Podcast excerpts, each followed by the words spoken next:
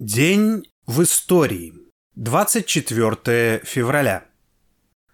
24 февраля 1892 года родился Константин Александрович Федин, советский писатель, общественный деятель, академик Академии наук СССР, герой социалистического труда, лауреат Сталинской премии.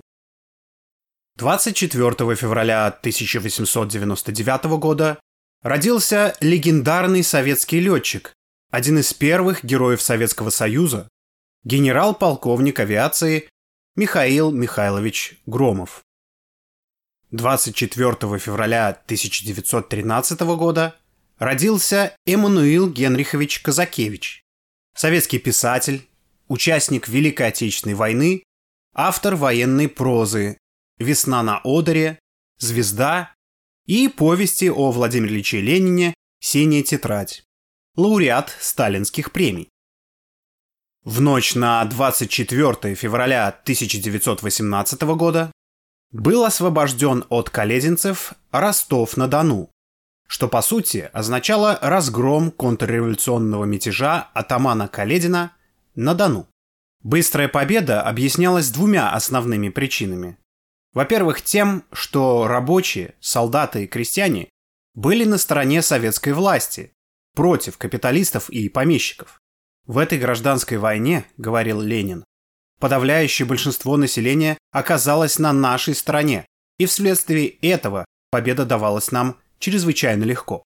Во-вторых, империалистические государства, занятые борьбой между собой в мировой войне, не смогли оказать эффективную поддержку эксплуататорским классом России.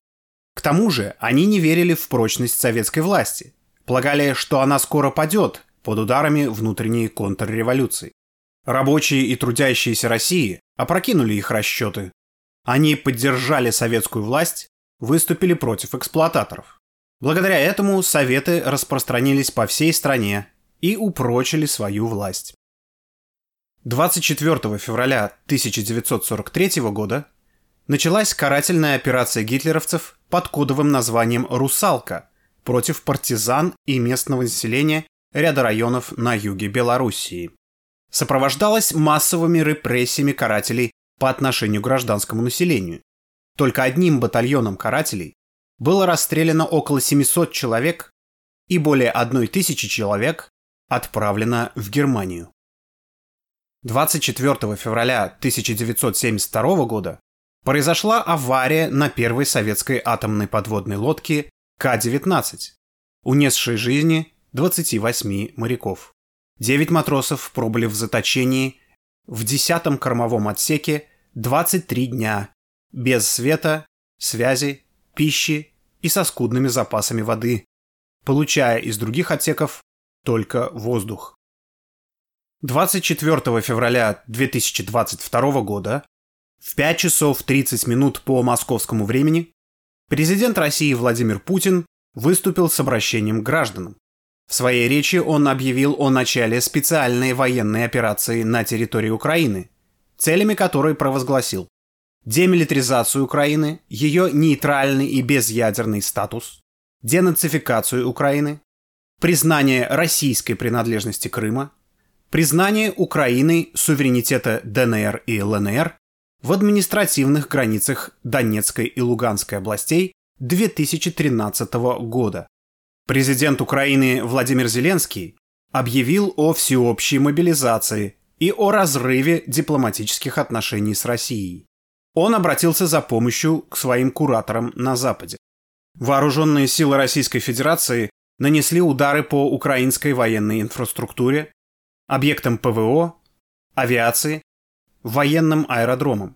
Одновременно отряды народной милиции ДНР и ЛНР начали боевые действия против ВСУ по всей линии фронта в Донбассе и в ряде мест перешли в наступление. Выход российских войск к Херсону снял блокаду Северо-Крымского канала. Был освобожден Каховский гидроузел, который до 2014 года давал 85% пресной воды в Крым. Ну а в восточной части НАТО пришли в боевую готовность дополнительные силы блока. В тот день все стороны надеялись на молниеносное развитие событий, а потому недооценивали масштабы накопившихся противоречий. Дальнейшие события остудили пыл идеалистов всех мастей. Противостояние стало широким и длительным. Не случилось ни расчленения России, ни расчленения Украины, ни ядерной войны всех против всех. Таким остался день 24 февраля в истории. Материалистическое отношение к историческому процессу требует постоянно помнить, что противоречия невозможно сгладить.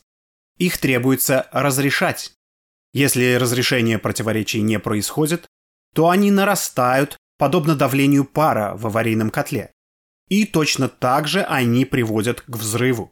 В 2022 году, 24 февраля, произошел взрыв котла всей постсоветской истории. Началось открытое противостояние империализму США. В интересах трудящихся всего мира его поражение и гибель. По всему миру обострилась не только военная, экономическая и дипломатическая, но и классовая борьба. Страны блока НАТО то тут, то там сотрясают забастовки профсоюзов, не согласных с войной за счет трудящихся. А в классовой борьбе побеждает наиболее организованный класс. Если рабочий класс не организован в профсоюзы и советы, то это не более чем толпа. А если организован, то это уже политический субъект.